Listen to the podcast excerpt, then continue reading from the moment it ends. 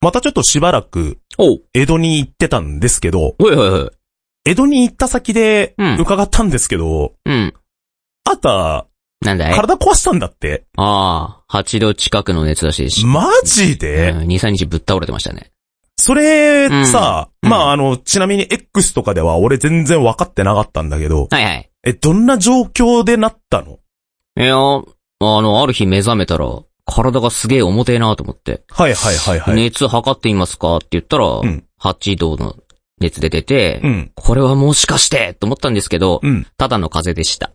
まあ言うてね、でもやっぱ体調を壊すって、うん。その、やっぱね、俺らの年齢的な問題もあるけどさ、ああ、ままああ、普通の日常生活に支障をきたす状態じゃないですか。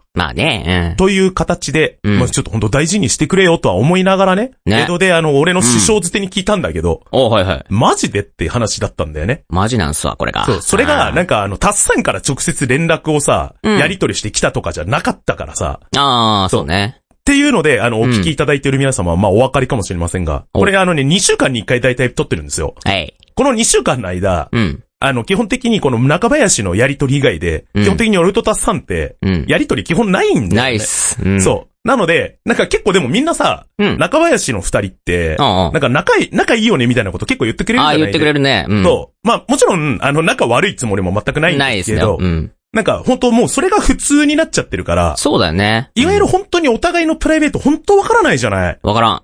みたいな状況もあった矢先にね、う江戸に行った私もね、ん。うん。ぶっ倒れたんですよ。 ねえ。本当だよ。誕生日に。ね。ええ何をなさってますかと思っいて。やー、うん私もね、まあうん俺の場合は、その仕事ができないぐらいではなかったので、とりあえずまだね、うんうんうん。安心できるぐらいではあったんですけれども、うんまあちょっと咳が止まらなくなる状況が続きましてね。ね。まあとりあえず今現状は、うんもうどんどん解放の方に向かえてはいるので。まだあれか、全然もう。本調子ではない感じか。そうだね。あーまあなんでこれに関しては、喉を枯らしているように聞こえるかもしれませんけれども、うん。これはちょっと別の理由でっていう状態になってしまっている状況ではあったりするんですけどね。あただ、あの、たい、たっさんが体調崩したって聞いた、あ。その数日後に、うん。うん。俺も倒れるっていう状況になったタイミングで、うん。やっぱこの二人仲いいんだなって 思われ何るもんだね、ろうな、同じ状況で。そう、になるんだろうなっていうのをねちょっと思いましたよっていうね、近所報告でございました。全くでございはい、皆さんもね、本当はあの、体調を崩すとね、ねいろいろ支障あると思いますので季、節の変わり目は特にね。ううんん。あると思いますのでね、はいぜひ皆さんお気をつけいただければなと思います。ではね、えー、リスナーさんから、えー、コメント来ておりますので、ご紹介したいと思います。はいはい。もちおさん、ありがとうございますあり。がとうございます。 F0 回を聞いて、うん正直そんなにバトル要素強めだったっけと思っていたが、ほうほ今回 F099 が出て、もともとバトル要素強めだったからこそのバトロワ版ができる作品なんだと改めて再認識しましたと。う。おーおーおーおー自分もタイムアタックばかりやってたからの錯覚だったのかなということでいただいております。ということでありがとうございまありす。がとうございます。そう、このね、F0 回が配信されたの地下うんうん。に、あのね、任天堂ダイレクトの配信があって、ね。 F099 っていうね、 99っていういね。わゆる99人対戦ができるっていうね、おなじみのシリーズですけれども、配信されて、いいタイミングで来たなとも思ったんだけどね。ああ、確かにな。ただ、、その、任天堂ダイレクトの情報の発信があった次の日に、うん。俺旅立ってたから、ああ。落とせてないんでですきよ、ね。ねえわって。そう、なっちゃって、うんうんいややりたいなーと思ってたんだけどね、まだちょっとできてない状態ではあったりするんですけどね。なんというか、うん。結構その偶然のさ、うんうん。一致みたいな感じのさ、あリリースの情報、重なってますよね。そうですね。ちなみに今回ね、あうのんタイトルね、見ていただければわかります通り、今は回い不具合の試練やりますけれども。やりましたけど。うん。た。はい。今回、これ多分配信中だとね、あの、うんあと数日しかないんですけど、おうおうおう。これもしっかり、うん。現在、えおうースイッチ版が安くおうプレイできる状況のね、セール中での、えーね配信となりますゆえね、ねよかったらぜひ、えー皆さんね、チェックしてみていただきたいとともに、うん。久々のはい、新作のね、発表も来ましたから、本当だよ。うん。目何が年ぶりだっか。そうだろうね。5だけで言うと10年。 12、3年ぐらい。まあ、間間にね、どんどんプラスとかも出てたりしますから、うんうんいろいろあると思うんですけれどうも、ん。今後もね、ちょっと目が離せないシリーズの復活ということで、最後まで、えーワイワイ楽しんでお話ししていきたいなと思っておりますので、ぜひ最後までお付き合いいただければと思います。番組情報やアルファグッズなどのサービスは ALFA ラジオで検索お願いします。それでは本日も開店いたします。 Three, two, one. テレビゲームの中林林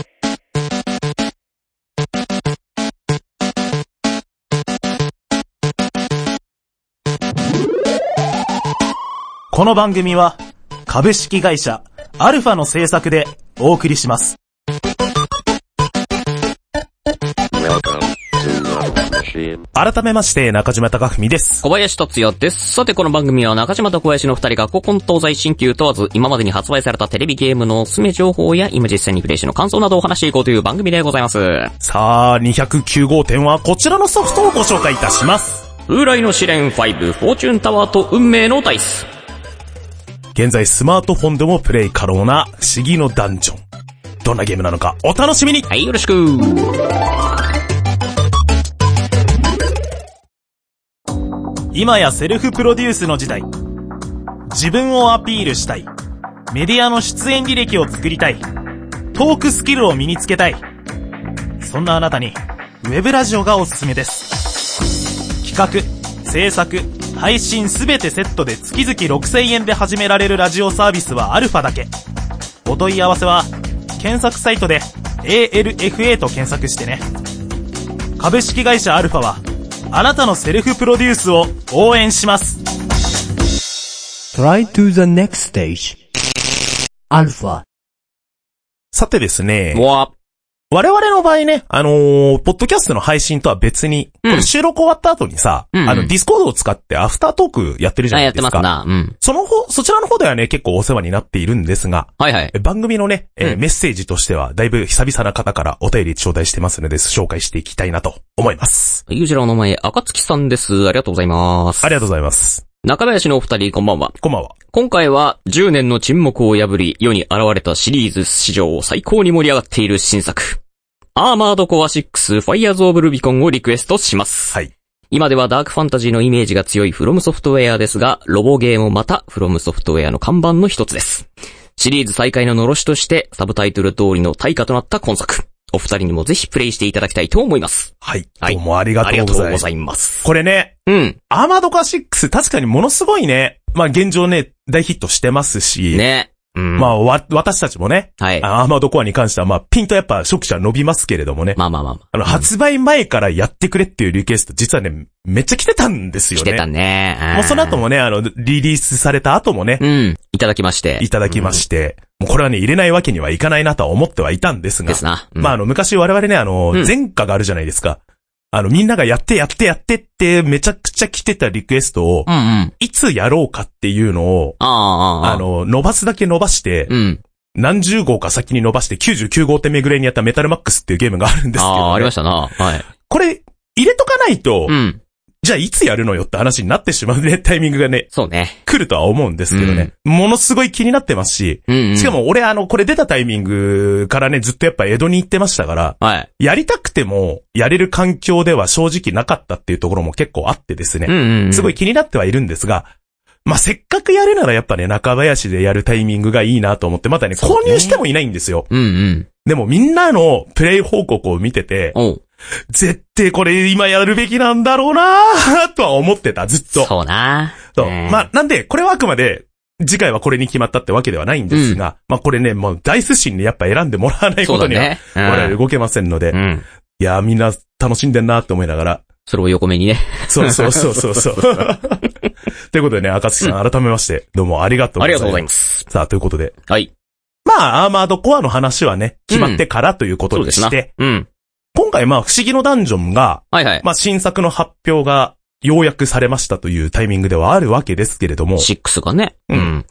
テレビゲームの中林っていう不思議のダンジョンシリーズってはい、実は初期の頃に、要は風来の試練の1をやって、はい。後に、うんトルネコの大冒険の2の、えクリア後のダンジョンに挑戦してくれっていうああ、そうね。リクエストがあっうんうんうんうてん、、で、次にその、ちょっと別口の方で、ナイトメア・オブ・ドルアードガラってが。いうう、ん。別の会社が作ってるみたいな、そうね。ちょっと次のすダごンいジョン形式のね。うんうん。個性的なものがあったりとかもしたわけですが、はい。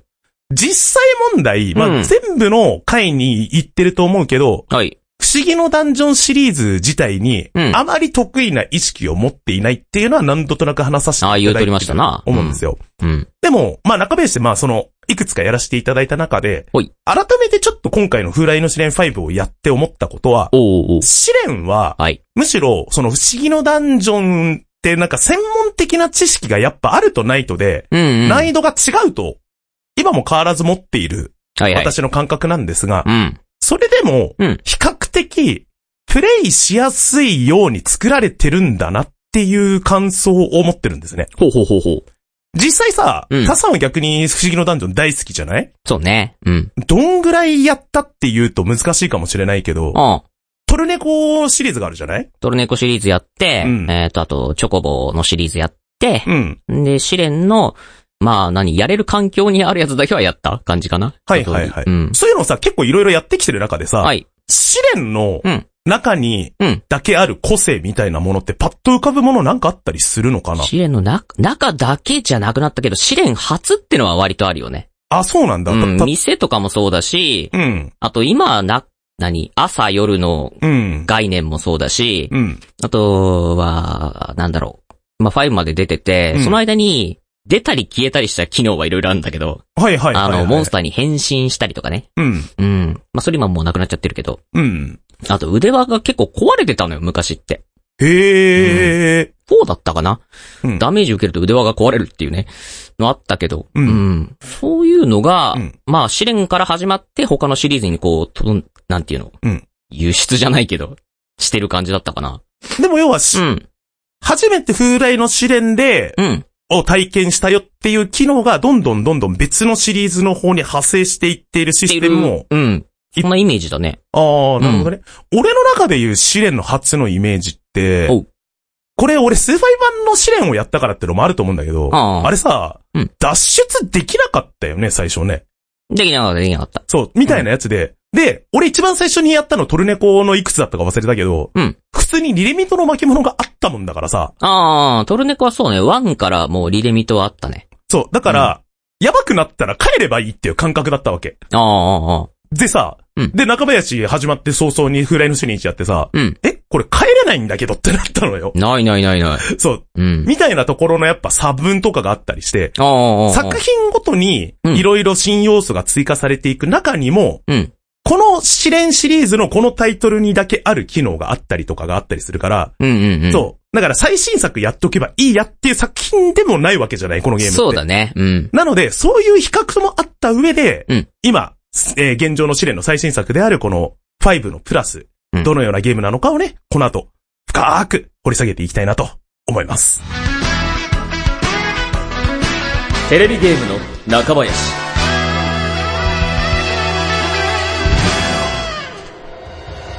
1993年9月、チュンソフトが送る不思議のダンジョンシリーズ、トルネコの大冒険が誕生。国民的 RPG、ドラゴンクエストのスピンオフ作品として初めて登場したシリーズで、後の1995年に、チュンソフトオリジナルシリーズに生まれ変わり、風来の試練が登場となりました。そして、約15年の時を歩み、今作5が任天堂 DS で発売。風来人試練が、人の言葉を話す語り木たち、コッパと共に旅をしている一幕をプレイヤーが紡いでゆきます。不思議のダンジョンの基本システム、ランダム生成されるダンジョンに侵入し、探索しながら目的を達成し、さらなるダンジョンへ挑んでいきます。今作5の目的は、二人の旅の道中に迷い込んだ、祈りの里で、余命わずかな少女、おゆうの運命を変えるため、運命のダイスを求めて、運命神リーバが住まうと言われるフォーチュンタワーへ向かいます。15年の時を経て、数多くの新要素が追加されていった試練シリーズですが、今作は、高い評価を獲得した前作4のシステムを、より洗練された作風となっており、多くの不思議のダンジョンシリーズの中でも、試練ならではの個性的な要素が多数用意されております。試練シリーズならではの要素。自分以外の仲間を同行させる。ダンジョン内にお店が登場する。そして、目的となるボスの存在など、後に他作品でも採用された要素が多くあります。そして前作4と今作ならではの要素は、戦略性の高さや幅広い遊び方ができ、プレイヤー一人一人によってやり込み具合が変化します。一つ目は装備品の成長。装備した武器や盾にも経験値が溜まるようになっており、成長すると名前が変わってゆき、強化されてゆきます。これによって、後半になっていくたびに装備の幅が狭まっていくことが少なくなり、ある程度、プレイヤーの好みの装備品で進めるようになっております。そして、ローグライク全般に言える、ミスした際に発生するアイテムロストの概念が緩和され、大事なアイテムにタグをつけることによって、旅に失敗してしまった場合でも、ロストせず帰ってくる可能性が追加されました。総合すると、オールオアナッシングの要素は比較的少なく、初心者でも楽しめるようになっており、気軽に楽しめる作品と言えるかもしれません。現在、スイッチやスマホでも遊べるようになった今作、フォーチュンタワーと運命のダイスは、さらなる追加要素を加えたプラスがあり、名実ともに1000回遊べる RPG として販売中となっております。肩に貼ったら、肩こり解消しました。パソコンに貼ったら、バグがなくなりました。このステッカーのおかげで、恋人が、ステッカー効果で家を買いました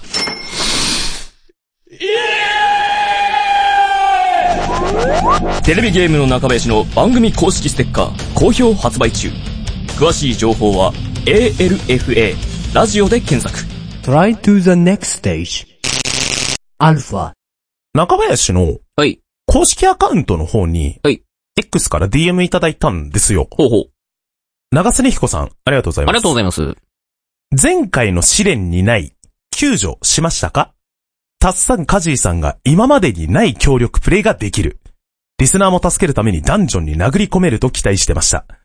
まあ俺は救助待ちできず、ひゃー我慢できねえとリトライしますがねっていうコメントいただいてるんですうね。ん。まあそれと一緒に、はい。あのー、長須彦さんのうん。プレイのスクショが送られてきたんですよ。ほうほプレイ時間がね、389時間なんう。ですね。ねえ、お遊びになられて。これさ、うん不思議のダンジョンのうんプレイ時間的に言ったらどうなんでしょうね。どうなんでしょうね。俺この手のさ、うんローグライクのゲームってさ、うん上にが上がいるっていうイメージがすっげえあんのあよ。るある。うん。多分、キャッチコピーがさ、1000回遊べる。今回遊べる RPG。うん。うんおそらくさ、うん。 1000回どころじゃない人多分いっぱいいるんじいゃっぱねいえいのるんじゃないかね。俺見た中で、うん。何回これやったんだろうなってよ。俺には正直、想像もつかないのよ。ああああ、そもそもがその、エンディング見たら満足しちゃうタイプだから。ああ、そっかそっか。ちなみにさ、うん不思議のダンジョンいっぱいやってきてるじゃない多分はい、はい。ある程度さ、そのうんエンディングまで見た後のさ、そうのんもっと不思議なダンジョンの踏破とかももちろんあると思うけど、うんうんうんうん。基本的にさ、全部やりきったとするじゃないあでもその後もさあ、、うん。俺この手のゲームってそれもそうだけどさ、うん自分のさ、愛用している武器を最強にするとかっていうのもさ、目的に入ってくると思うんだよ。あ、入る入る。うん。どのぐらいまでやったことあるえーっとね、まあ、初代が一番やってて、うんまあ、もちろん、愛用武器プラス99は当たり前として、うんあの、入れれる合成能力は全部突っ込んで、うん。あと、杖も合成させると回数増えていくのね。はいはいはい。うん、あれを99にして、うん。かな。それを目的に要はダンジョンに潜るようになるわけでしょうん。終わりってさ、うんどこで区切るの満足したら終わり。ああ、なるほどね。うんもう、いつでもやめれるんだけど、そうそうそう。続けちゃうっていう類そのう話そか。う。もう、さあ、育成作業に戻りますかみたいな感じ。ああ、うんなるほどね。うん。そでう、あ、もういいかってなったら終わり。まあ、次の新作の不思議のダンジョンが出たタイミングでそっちにね、そうだくら替えね。するみたいのもあるかもしれないしね。うん。まあ、その類で言うとさ、試練5ってうさん、いつ終われるんだろうっていうぐらいさ、うん。めっ終ちゃくちゃやること多くねえか。わりないな、多分これ。そうう。ん。で、もう6の発表されたでしょね。来年の1月だっけうん。だったと思うけど、ねまあ、たっさんそれは、うん今のところ、要は、視野としてはどうなの、やりたいよね。うん、うんやりたいけどさ、うんこの中林始まってからのパターンとしてさ、うん、うん、大体発売の時はさ、その挑戦ゲームがあるから、うん。まあ、時間空いたら買ってやろうかなって言ってそのまま流れてくるから、今回もそれになりそうな気がするけど、でもさ、うんそう言いながらさ、うんたまに余裕があるときさ、うんあなた別に息抜きで他のゲームやってますって話もするじゃない、おやおやうあん。の、ダークソウル3やりながらなんかダークソウルやってましたみたいな さ、 そうだね、やってますね。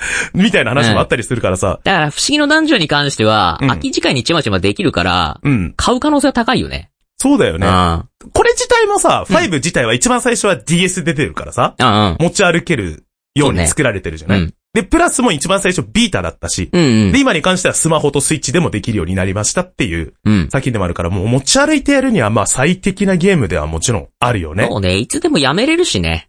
うんうんうん。その要はちゃんと中断さえすればね、そうそうそうそう。そのまま続けられるしっていうところもあったりするし、いや、ものすごいだからその、携帯してやるっていう前提のうん。ものが、うんいっぱい詰まってんな、このゲームって思った。ああ、そうかもしんない。だから、区切るのはいつだろうってなると、本当に、うん。あなたの心の満足が満たされたらっていうさ、そうだね。うんところまで行くんだろうなってのも思うんだよね。うんうん。で、俺は、その前も言ってるけど、まうあ、ん苦手意識があるから、そのもっと不思議なダンジョンとかっていうのは、うん。挑戦できるところまですらいけてないんだよね。ああ、なるほどね。そう。だから、どのぐらい難しいのかとかっていうさ、あ感覚すらないの。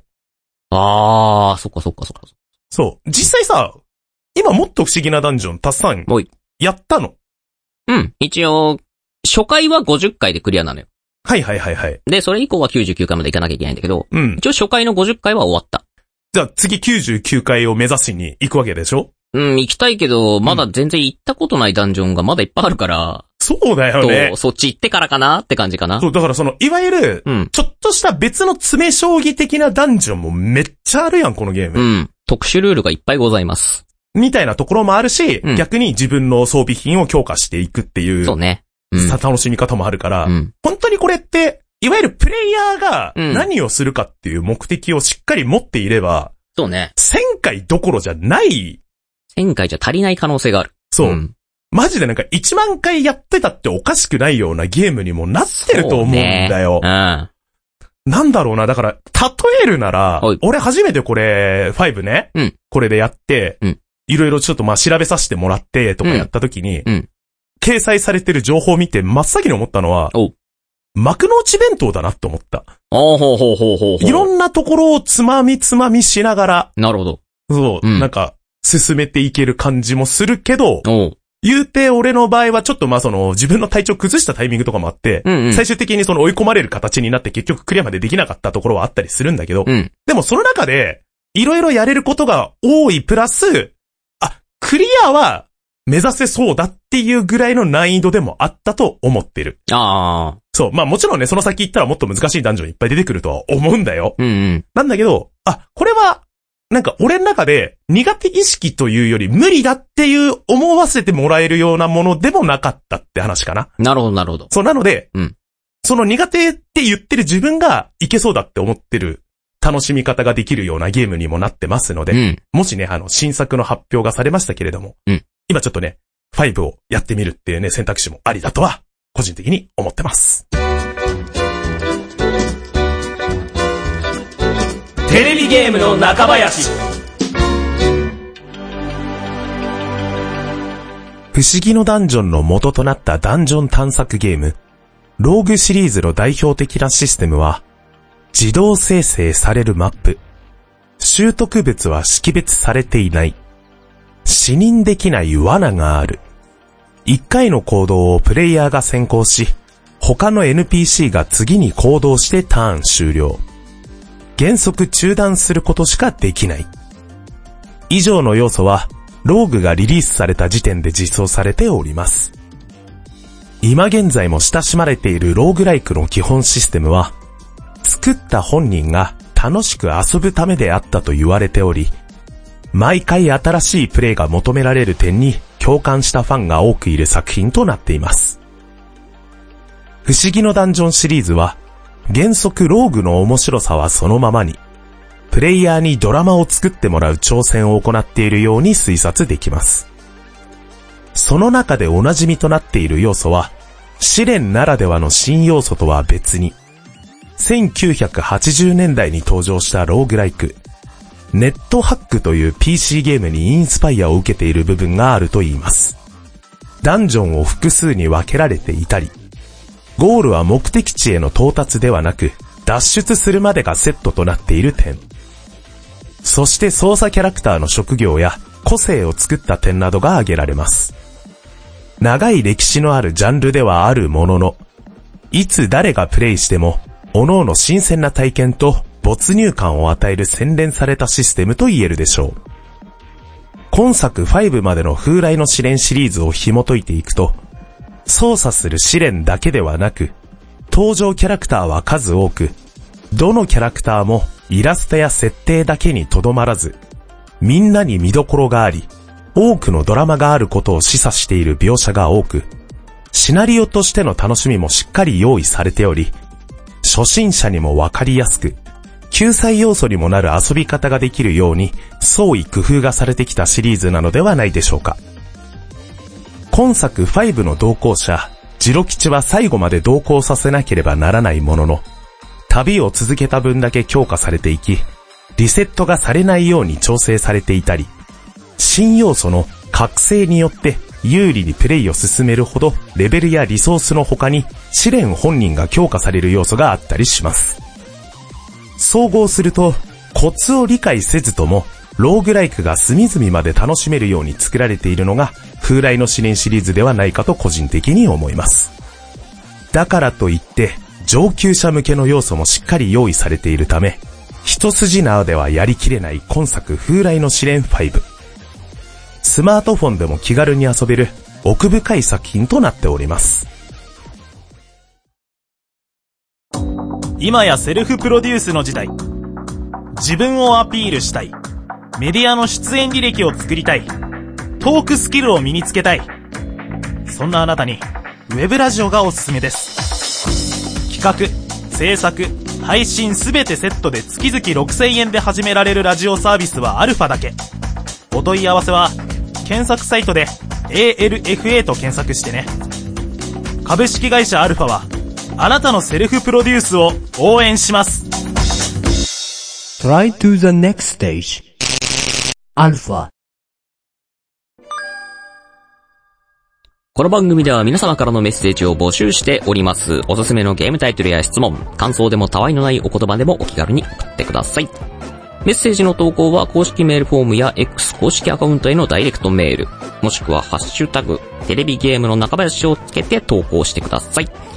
番組公式アドレスは、中林アットマーク、アルファ -radio.com です。どしどしお待ちしております。さあ、というわけで次回215点、こちらでございます。はい。ザ・メッセンジャー。おー、なるほどね。うん。これはね、ちょっとあの番組内では、ちょっと紹介できてなかったんですけれども、はえー、お便りの方でうん頂戴しているタイトルでございますので、はい次回ね、改めてどちらから、えー、いただいたメールなのか、ご紹介させて紹いた介ださせてけいれたばだきます。と思いますが、えーと、主人公がね、うん忍者なんですよ。おー、忍者。はい。私もね、江戸でね、ねえ忍忍者者を務めさせていただいておりますけれども、ねえそれで送ってきたのかなそういうことなのこれ。いや、なんの、なんとも言えませんけども、ねね結構ね、でもあの、ちょっとし、下調べさせていただいた結果ね、うんすごい面白そうなゲームだというねことが分かりましたので、ぜひちょっとね、どんなゲームなのか、えー、分かりやすく、次回、笑えるね、レビュー、お届けしますので、お付き合いいただければなと思います。はいさあ、そして、えー、株式会社アルファが、えー、リリースしております、テレビゲームの中林公式ステッカー第2弾、販売中でございます。ぜひそちらの方もチェックお願いをいたします。よろしくですそ。してね、他にもね、えっ、と、私の方とか他さんの方で、たまにね、うん中林以外でもたまにポッドキャストに出没するタイミングあったりしますので、ぜひよかったら、テレビゲームの中林の、えー X の公式アカウント、チェックいただければなと思います。はいでは、次回215点は、ザ・メッセンジャーでお会いいたしましょう。お送りしたのは中島貴文と、小林達也でした。